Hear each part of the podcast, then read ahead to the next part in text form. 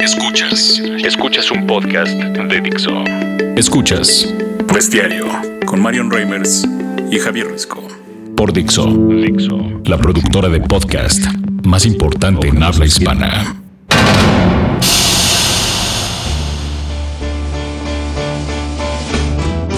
Bestiecillas de luz, gracias por acompañarnos nuevamente a través de Dixo.com en una edición más de Bestiario en estos eh, días y semanas tan calurosos y tan lindos. Han estado lindos los días, ¿no? Javier Risco, ¿cómo estás? Querida Marion, sí han estado lindos, han estado agradables las noches aquí en la Ciudad de México. Recordemos que este podcast se hace desde, iba a decir desde Distrito Federal, no, ahora Ciudad de México, pero lo estamos logrando Ay, esta no juegues ese juego. No, No, me, no, no, no no. me toques ese son.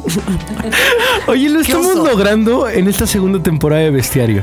Puras mujeres. Puras mujeres, ¿eh? Puras mujeres como debe ser. Oye, y muy bien. Bien, Tienes razón. Lo estamos logrando y lo vamos a lograr. Cuota de género. En realidad solo es por eso, ¿eh? no porque nos interese hablar con mujeres. Qué No maravilla. dejan. No dejan, oye, no dan chisme, no, sí, sí, sí, dan de todo. Y hoy tenemos una bestia que es una maravilla.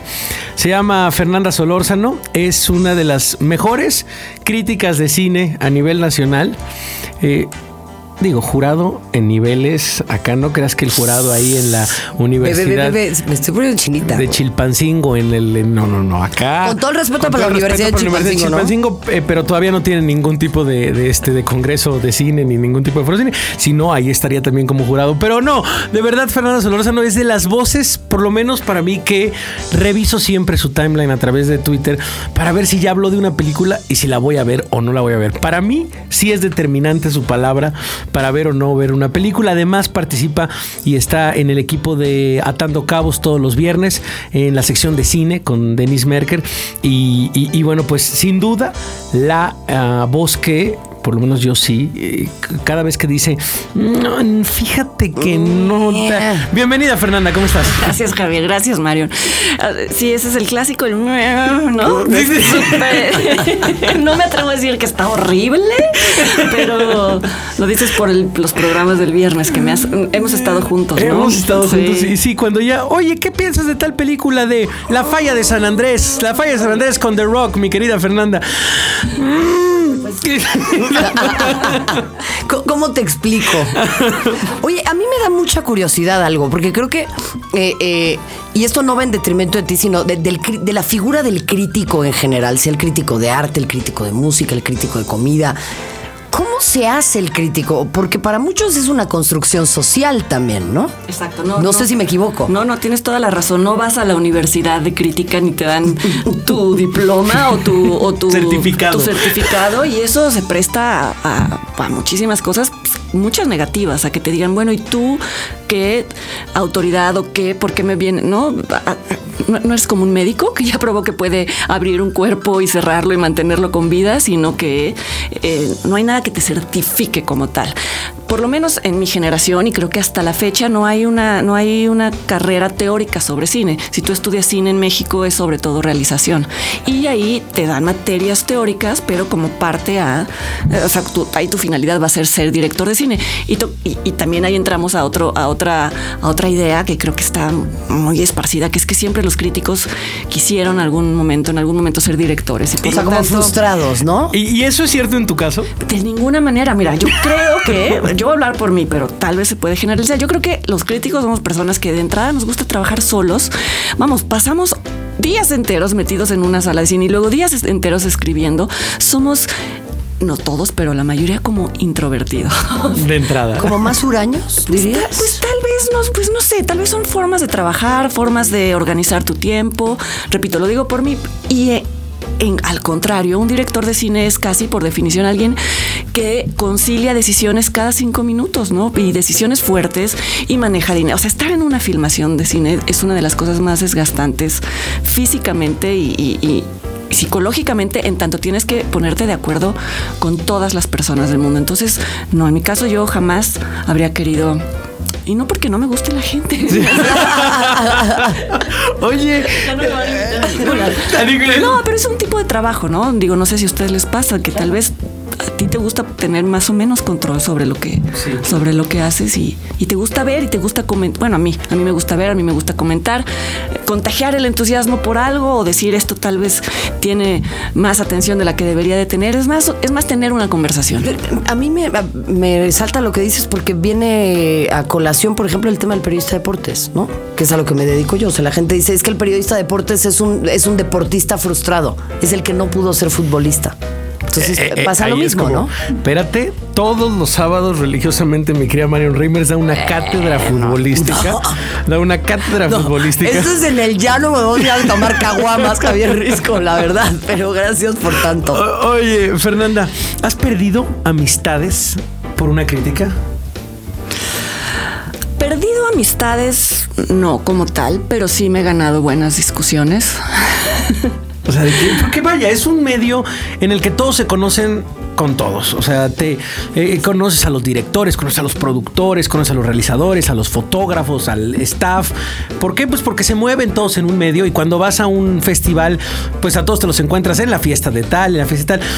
Y, y- y vaya, cuando tú llegas y te dicen, Fernanda, esta es mi película, la ves y dices, No, es que sí es un tema, además sobre eso, acabas de tocar un tema muy importante, sobre todo en México, porque mira, yo creo que en países como Estados Unidos, en donde la industria es tan grande y en donde no necesariamente alguien que escribe para un- el periódico de Minnesota va a conocer Al al Pacino, dire- claro, ¿no? sí.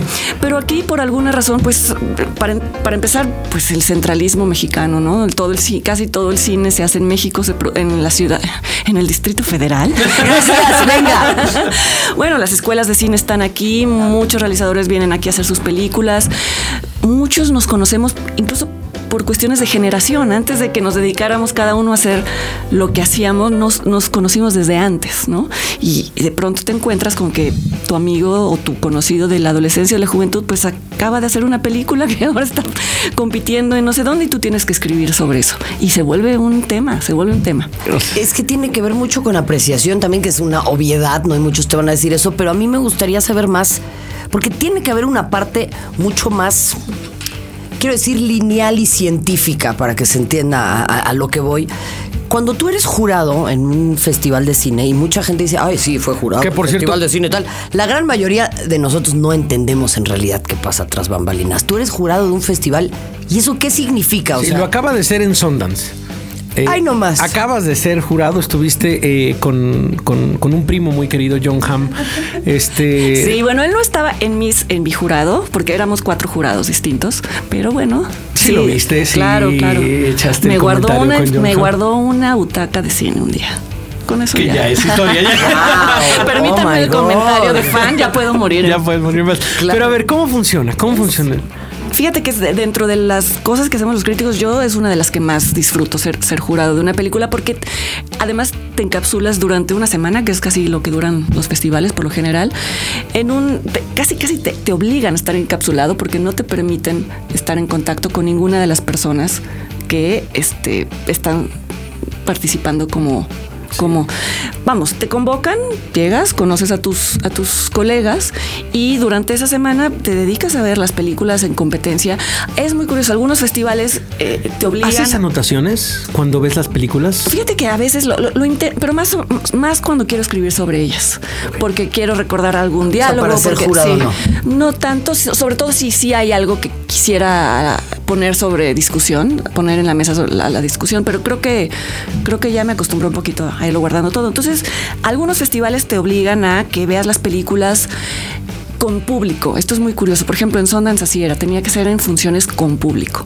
En otros, no, en otros eran en otros festivales son funciones solo para jurados. Otros festivales Te mandan la te mandan la película, película ¿no? antes, sobre todo en los casos en donde no vas a poder estar durante todo el festival y entonces puedes y estar eso solo en condiciona la experiencia también. Totalmente, totalmente, claro, porque además, por ejemplo, ver una película con público te deja ver qué efecto tiene y en general, ¿no? Que, que nosotros lo- quienes nos dedicamos a esto a veces vemos muchas películas, ya sea por Vimeo, porque vemos los screeners antes y todo, y eso a veces nos limita un poco, nos desconecta un poco de cómo se vive la película en determinado momento, en determinado con determinado público. Pero una vez, que, una vez que ves la película, por ejemplo, las ves todas de manera consecutiva, deliberan después de ver la película, hablas con tus colegas, cómo se evalúa, te dan criterios, o sea, todo eso a mí me interesa mucho saberlo porque Es que debe ser ¿con base horrible. en qué, no? O sea, O debe sea, ser horrible que llegues y, oye, espectacular esta película, ¿no? Y los otros. Nat.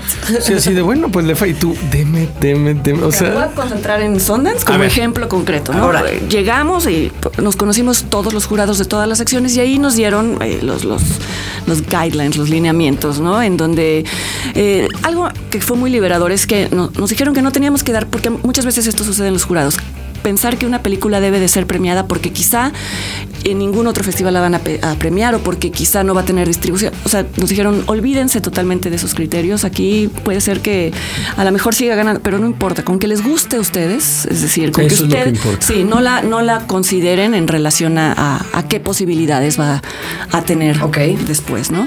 Y libertad total en los criterios, es decir, creo que una de las de los aciertos, o bueno, más bien, yo creo que una de las obligaciones de los festivales es no tener ningún tipo de injerencia por parte de, los directores del festival. Ay, ay, échenle un ojito a esta película, pero, o sea, pues se vería Sí, pues como pésimo, sí. pésimo, pues es un equivalente, es como una, es como una esfera que es equivalente a todas las otras en donde in- idealmente tendría que haber independencia de, Claro. ¿no? o sea, en, es- en eso No que no suceda, ¿eh? Este, hay muchos casos de muchos festivales en donde sí hay una especie de, de línea editorial que la quieran seguir o no, siempre se ve mal, Claro. ¿no? Un jurado siempre ve mal eso, ¿no? Oye, eh, Fernanda, a ver. Ajá, sí. Ah, sí, por favor. Quedamos en que a la, bueno, nos dijeron que a la mitad del festival nos íbamos a reunir para tener una plática informal entre nosotros, ni siquiera nadie del festival Nadie de los ah, presente para quizá ir eliminando películas o eliminando en el sentido de que a lo mejor pues sí coincidimos en que esa no y solo dejar las que posiblemente van a entrar a la discusión final. Y esto que es muy interesante que por ejemplo ahora que va a ser el festival de Cannes ese es el extremo pero en Sundance participa un poco el asunto. Cuando ya se trata de la deliberación final te llevan a un lugar que no ha sido ninguno de los lugares a los que has estado en los que has estado que ni siquiera el, el- el- el chofer que ese día te va a llevar sabe cuál es porque se maneja como un secreto total Ah, qué chido. qué No, chido. muy bien. entonces, ya digo, nada más falta casi que te venden los ojos porque Claro. te lleva, bueno, en este caso nos llevaron a un lugar escondido entre la nieve, porque además pues en el, pas- en el paisaje de Utah era Claro. lejísimos en una de estas casas lejísimos eh, y casi casi con las puertas selladas para que no se para que no haya oportunidad de que se cuele a la prensa la información de qué película va a ser la que va a ganar porque idealmente solo hasta el bueno nosotros nos Hasta la hacen- premiación. a nosotros, incluso antes de que empiece el festival, nos hacen firmar que no se va a poder, no se les puede decir a nadie nada con respecto, ni siquiera una opinión. Un acuerdo de confidencialidad. Ni ¿no? siquiera una, exactamente, ni siquiera una opinión, porque eso puede dar lugar a especulación. Es que está buenísimo. Y no te imaginas eso, ¿no? Ya, yo quiero ser Pero en jurado. Cannes, que es como ya el, el- el festival Sí, sí, sí, madre. quintesencial, Sí, exactamente. Ahí los llevan casi casi a un castillo fuera durante todo un día y como muchos y más bien muchas de las mujeres jurados pues son estas actrices glamorosas, también les llevan ahí ya de una vez a sus a sus peinadores, estilistas y demás, porque de ahí se van a la premiación, o sea, ya no pueden volver a pisar lugar público. Qué maravilla. Esta Ay, parte- de una vez, claro, vas a hojalatería y pintura, Sí. haces todo tu tema ya, sales Voy al hotel por mis New zapatos. Divine y ya, me parece perfecto. Sí, hay mucho, es- se toma muy en serio eh, el tema de, de- de las decisiones en los jurados. Para quien lo dude, no. No. Se Oye, toma muy en serio. Oye, Fernanda, a ver, apa- está, está en un, en un- en la época de oro del cine mexicano en este momento. Eh, Lubeski, eh, Del Toro, eh, Cuarón, Iñárritu. ¿Los conoces? ¿Has podido hablar con ellos? Sí, fíjate que hablando de estas situaciones, pues que a veces son incómodas. Yo a Alejandro González lo conozco desde antes de que fuera director. O sea, lo conozco desde que es locutor de cine. Y éramos, pues, buenos amigos. Son, bueno, digo, ya no porque la vida y él es famoso y demás, ¿no? Pero para mí, pero... Así vamos a estar un día, Fernanda, cuando digamos, fíjate, nosotros grabamos un Y podcast vez con Reimers. vamos a Bestiario. Un, un día con Reimers. Y ahora está encerrada en el castillo, en Cannes. Oye, pero entonces lo conocías desde antes, sí. Desde mucho antes, sí. ¿Y qué, qué- qué perfil nos puedes dar? O sea, ¿qué perfil, qué, qué personalidad? Es una de las personalidades más desconocidas, la de Alejandro González Iñárritu. Es un hombre absolutamente obsesivo. Y que le gusta tener control sobre todo lo que hace. Y vamos, desde que tenía el programa en, WFM, yo lo conocí en la época en la que hacía eh, una campaña para Canal 5 de cortinillas, no sé si la recuerdan, que, fue pues incluso, vamos, para quien quiera trazar su biografía, yo creo que desde ahí se puede empezar a ver qué tipo de cine o qué tipo de, eh, cosas le gustaban. De Rompió de entrada con los paradigmas de la publicidad, tanto en radio como en televisión en ese entonces, ¿no? Oye, pero ahorita vas en el WhatsApp y si le echas un mensajito. No, porque no está, no está conectado en eso. No está conectado en eso, pero sí. Sí, sí, si solicitas una entrevista, evidentemente. Puedes cotorrear con él. Sí, pero fíjate que ya no me gusta, lo he entrevistado muchas veces, ya no me gusta entrevistarlo porque, porque lo, se, vuelve, se vuelve una especie de sketch. Es decir, ya sé que me va a contestar. Sí, claro. ¿No? Y me cuesta mucho trabajo escribir sobre sus películas porque pues sigue... mi compromiso es con los lectores y con, no, no con él, ¿no? No tengo que, que, cuando fue Beautiful, que fue una película que a muchos no nos gustó, pues no pude decir que era la gran película y no lo dije y eso pues sí me costó una pequeña reparación. Mm, Pero bueno, ya, así pasa, ¿no? Tus tres maestros, tres eh, columnistas, tres críticos que, que digas son indispensables. O sea, son indispensables. Tanto pueden ser nacionales, internacionales, que tú admires profundamente. Sí, fíjate que se conecta con lo que me preguntaba Mario sobre qué, cómo se forma un crítico en tanto no hay este lugar en donde llegas y te dicen ahora tu materia tal te formas sobre todo leyendo. Además, bueno, yo me formé en una época en la que no había DVDs, vamos, no había internet. Qué raro porque sí, bueno, tiene 22 años. Tengo 22 años, exacto, pero bueno, en donde yo no había internet ni nada. Ella a partir de Netflix, a partir de ella a partir de Netflix, a partir de todo eso, ok. Entonces te formaste ahí. Pues sí, pero entonces se trataba de ir a todas las muestras, a todos los foros, porque pues ahora además las muestras sí son películas que se pueden ver incluso antes en otros lugares, ¿no? Pero leía muchísimo, ¿no? Eh, mis primeras... Ay, qué, difícil pregunta me estás haciendo. Porque hay dos tipos de maestros, ¿no? Los tipos, el, tipo de maestro que consideras yo quiero escribir como tal persona, yo quiero... Y los que en la práctica te enseñaron a, a, hacerlo, ¿no? Entonces, bueno, siempre me gustó mucho leer a Pauline Kael porque fue una crítica que también rompió muchas de las formas, muchas, muchas de las nociones de lo que era ser crítico, ¿no? Ser crítico era en algún momento en Estados Unidos estar muy cerca del establishment y, estar a favor de las películas de los grandes estudios, apoyarlas. Y ella, incluso siendo crítica de New Yorker, que era una, una película, una revista, como se dice, highbrow, como de alta cultura, pues eh, le enseñó a la enseñar suena muy condescendiente, pero compartió lo que podría ser el, valor de una película B, una película de género. Fue ella quien apoyó a Scorsese y demás, quien, cuando todavía no se consideraban los grandes directores porque hacían películas de mafiosos, porque hacían películas violentas que antes ¿No repites el nombre? Pauline, Pauline Kael. Fue la crítica del New Yorker durante no sé cuántas décadas y hay muchos libros sobre ella. Vamos, es quizá la maestra de muchos, ¿no? críticos contemporáneos que después leí mucho tiempo, durante mucho tiempo, una revista que se llama Siren Sound, en donde también muchos críticos que me gustan escriben ahí. Anthony Scott del New York Times es otro de fundamental. fundamental.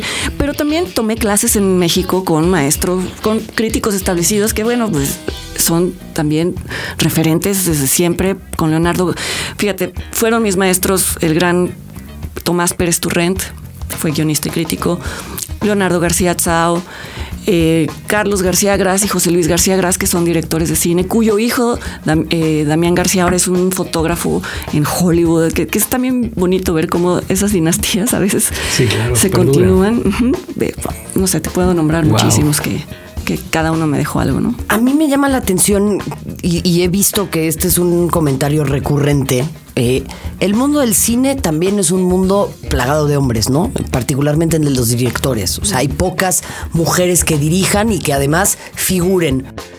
¿El mundo de la crítica es igual? Sí.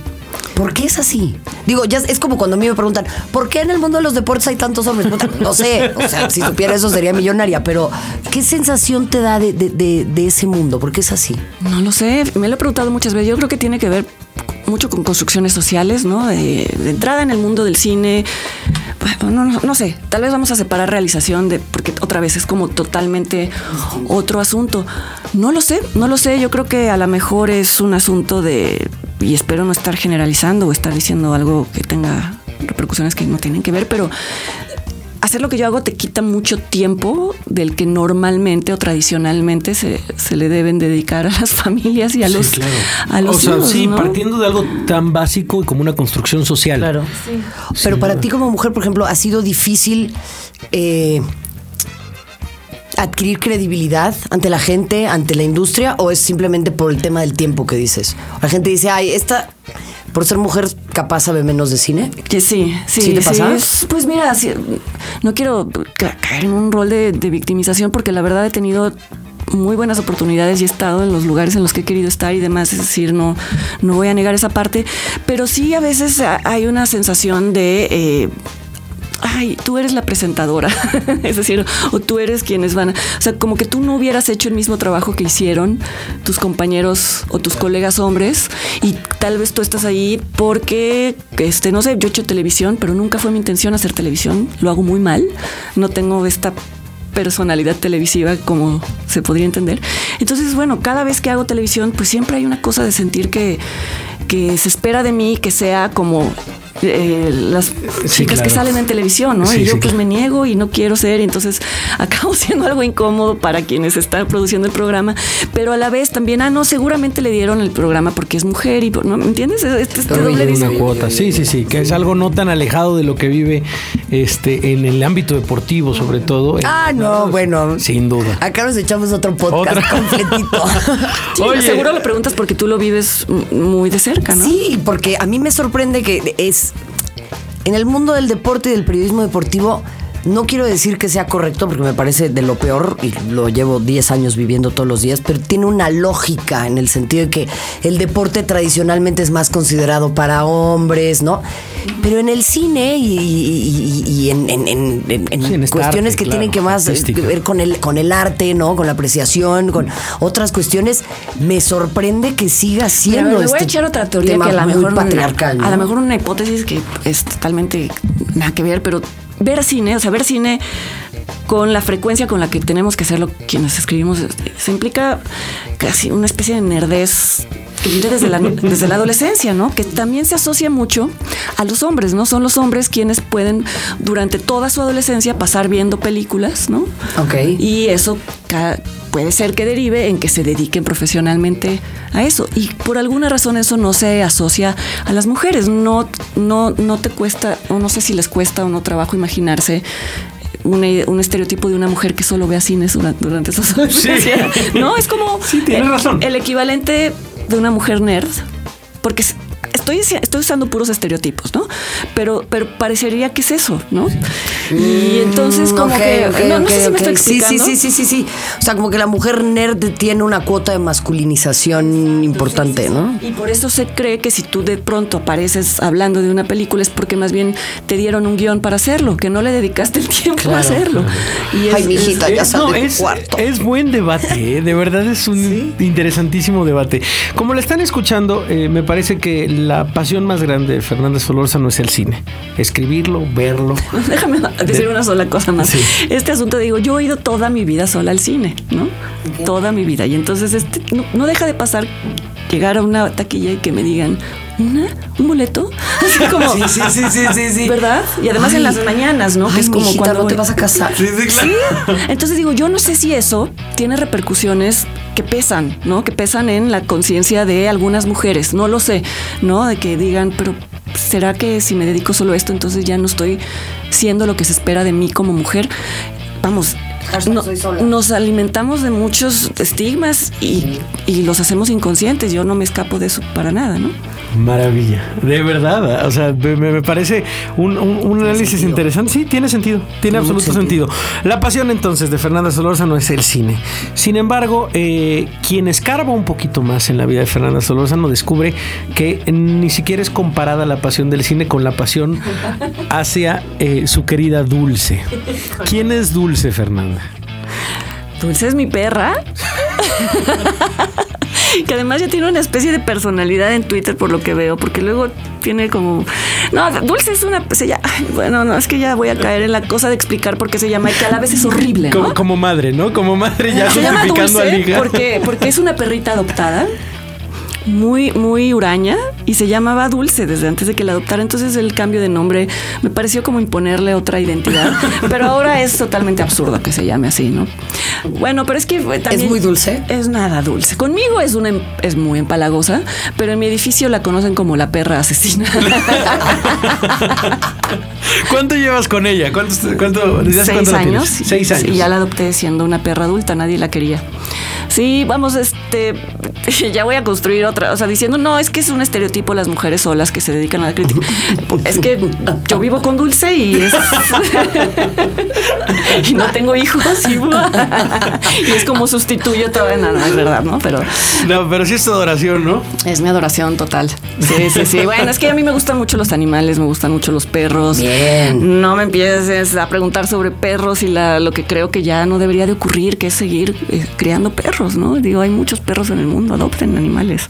Esa es tu, tu recomendación. ¿Qué otras pasiones tienes, Fernanda? Pues mira, me gusta mucho, eh, le decía ahorita a Mariano, fuera de fuera del aire, bueno, no sé del aire, pero fuera del podcast, que me gusta mucho escalar, Eh, me gusta mucho hacer ejercicio, porque, siento, porque además, vamos, si no me salgo de mi casa para moverme físicamente, después de estar tanto tiempo sentada, ya sea escribiendo, viendo películas, yo creo que sí te puede dar una especie de desgaste físico a los cinco, ¿no?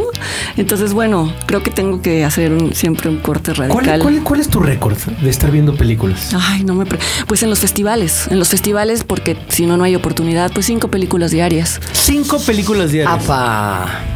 Me encanta la, la mirada de Demet. de por qué se sorprendieron. Oye, ¿en tu Sí, casa sí, tienes sí. algún ritual para ver películas? O sea, sí, comes, haces así, el, com- tienes el cliché, comes palomitas, te pones tu, tu cobijita, ¿no? No, bueno, sí. ustedes no conocen a, Fernanda, pero es súper delgada. Yo creo que Sí, si hiciera el bueno, cliché del hot perdón. dog, yo creo que si hiciera el cliché del hot dog, las Tengo palomitas. corazón de gorda, güey. Ayúdame, Javier. Luego me voy a escalar mejor, Sí, por eso, por imagínate, eso me voy a escalar. Sí, sí, hot dog por película. No, pues, mira, lo que pasa es que trabajar en casa te- te- sí te exige una rutina y una disciplina, porque fácilmente te puedes ver a la una de la tarde en la pijama, ¿no?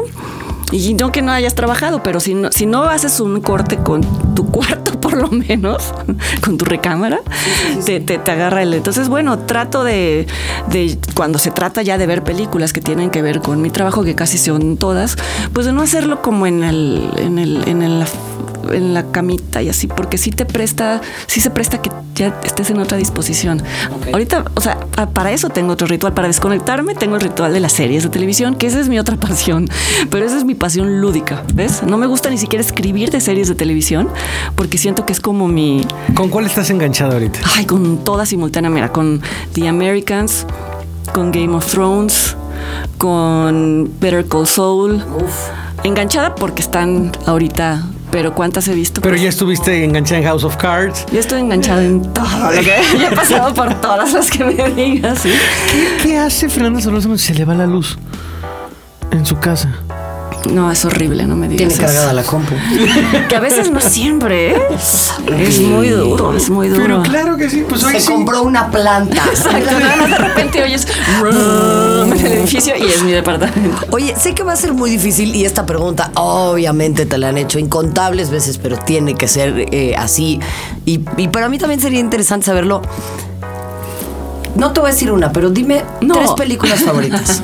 Fíjate que te encanten. No tus favoritas, Bueno, pero Tres que favoritas, pero que encanten. encanten. de pronto digas, ay, esa me encantó, me despertó sentimientos, o, o me gustó por tal o tal o tal. Una película que siempre me va a gustar muchísimo porque nunca voy a acabar de sentir que ya la acabé de ver es Mulholland Drive Ok. de David Lynch. Muy buena. 79 mil teorías, ¿no? En internet. 79,000. Le invitamos a la gente que está escuchando este Vamos, en- podcast. en general, Poner teorías Mulholland Drive en Google. Uf. Y Pues es como el cine de Kubrick, ¿no? También todas las películas, que sí, bueno, todas las películas, todas las teorías de conspiración alrededor de El Resplandor.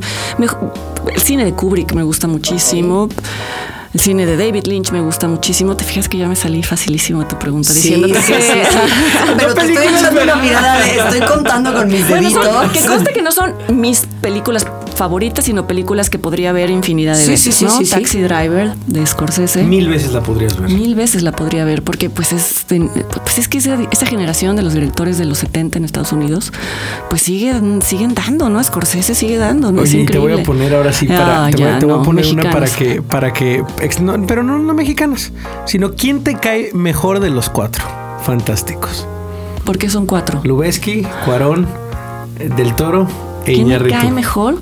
Sí. ¿Te- te- ¿Quién te cae mejor en el trato? ¿O con quién te llevas mejor? Es que a Lubeski no lo conozco ni a Guillermo del Toro. No los, o sea, los has entrevistado, pero no los conoces. No los conozco. A Cuarón sí lo conozco.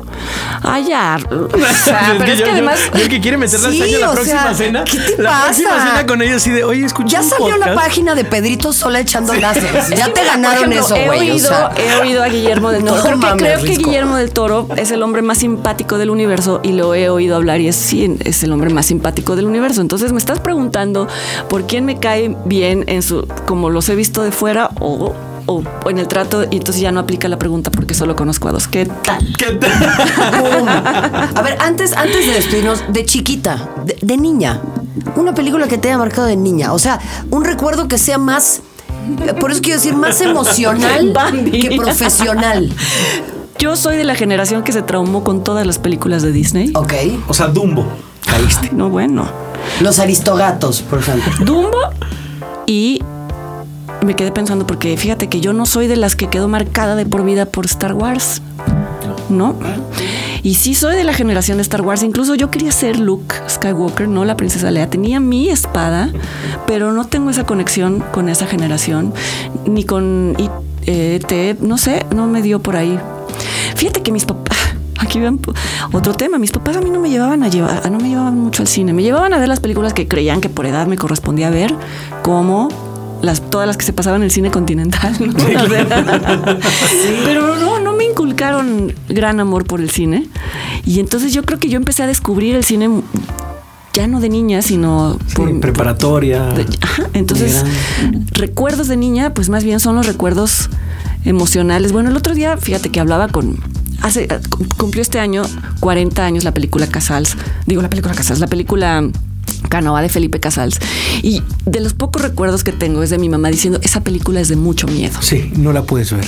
¿Por qué? Mi abuela piensa lo mismo. De Canoa. Sí. Y entonces, eh, no, no sé si te pasó, pero a Dice mí que se es me terrorífica. Es terrorífica, es magnífica. Y que a partir de eso dejaron de hacer excursiones, dejaron de hacer como cosa que cambió la dinámica social en México. Es una película de horror, es una película de terror, más allá de todas las lecturas políticas sociales que tiene, porque todo tiene que ver con el el 68. ¿La has visto recientemente? No, no la he visto recientemente. Fíjate, además un dato que es interesante. También marcó muchísimo a Alfonso Cuarón al punto de que dice que su gran influencia y que es uno de los narra- y que el narrador de Canoa es el mismo narrador que él quiso usar para y tu mamá también, el narrador de la voz en off. Cuarón se encargó de que ahora Canoa esté incluida en Criterion Collection, que finalmente pues va a poder ser vista por otras personas. Pero bueno, otras personas fuera de México, quiero decir. Pero bueno, hablando de las películas que me marcaron, como mi mamá me dijo que era una película que no debía ver porque era de mucho miedo, ¡pam! ¿No? Yo creo que la Ahí- busqué. Sí, claro. Claro. Sí, sí, hay, hay escenas y momentos que me re- que- que- de los que me acuerdo que incluso tenía pesadillas con ellos. Qué maravilla. Oye, Fernanda, pues eh, es maravilloso hablar contigo. ¿Cuáles son tus redes y cómo puede leerte la gente? Mm, Estoy en Twitter, es, es en, es en, ay, ¿qué tal? Es arroba F-Solórzano. Ok. Eh, escribo para Letras Libres en la edición impresa cada mes y tengo un videoblog semanal que se puede consultar en la página de Letras Libres que es www.letraslibres.com. Eh, Estoy, como bien dijiste, los viernes con Denise Merker en el espacio de cine. Es, creo que ahorita los, los pro- pro- no quiero echarlas Clases de escalada también me parece que vas a empezar sábado, ¿no? También a dar a clases de... tomarlas, querido, porque- A ver, pronto, ¿qué, ibas a- qué ibas a decir? ¿Qué exclusivo ibas a decir? No, híjole, si no se hace, bueno, pero ojalá, creo que pronto voy, eh, tendré un programa con Leonardo García Chao en el Canal 22, que hemos tenido varios. Hemos tenido varios en varias temporadas del Canal 22. Esta es una reencarnación. Qué esperemos, bueno. esperemos. Oye, bueno. Fernanda, ¿para qué eres una bestia? Uy, para cocinar. Para cocinar. Sí. para todo lo relacionado a las tareas del hogar, cocinar, planchar. Soy muy inútil y no me enorgullezco de ello. No es que lo considere algo bueno. una, una proclama feminista, simplemente soy inútil. Ah, así pasa, todos somos inútiles o bestias para algo. Es una, La- es una a- pregunta. algunos mucho que más interpretación. de muchas cosas que, que- que tú seguramente Híjole, como yo. híjole. Pero gracias, Fernanda, por estar Hombre, acá. gracias a ustedes, qué divertido y qué gusto platicar con ustedes. Bueno, no se pierdan entonces a Fernanda en los distintos espacios que ya nos dijo y eh, veamos más cine, cultivémonos un poquito todos y ustedes bestiecillas de luz no dejen de acompañarnos en dixo.com. Javier Risco. Mi querida Reimers, qué gusto estar aquí. A ustedes bestiecillas, gracias por tanto y perdón por tan poco. Un beso. Dixo presentó Bestiario, con Marion Reimers y Javier Risco. El diseño de audio de esta producción estuvo a cargo de Aldo Ruiz.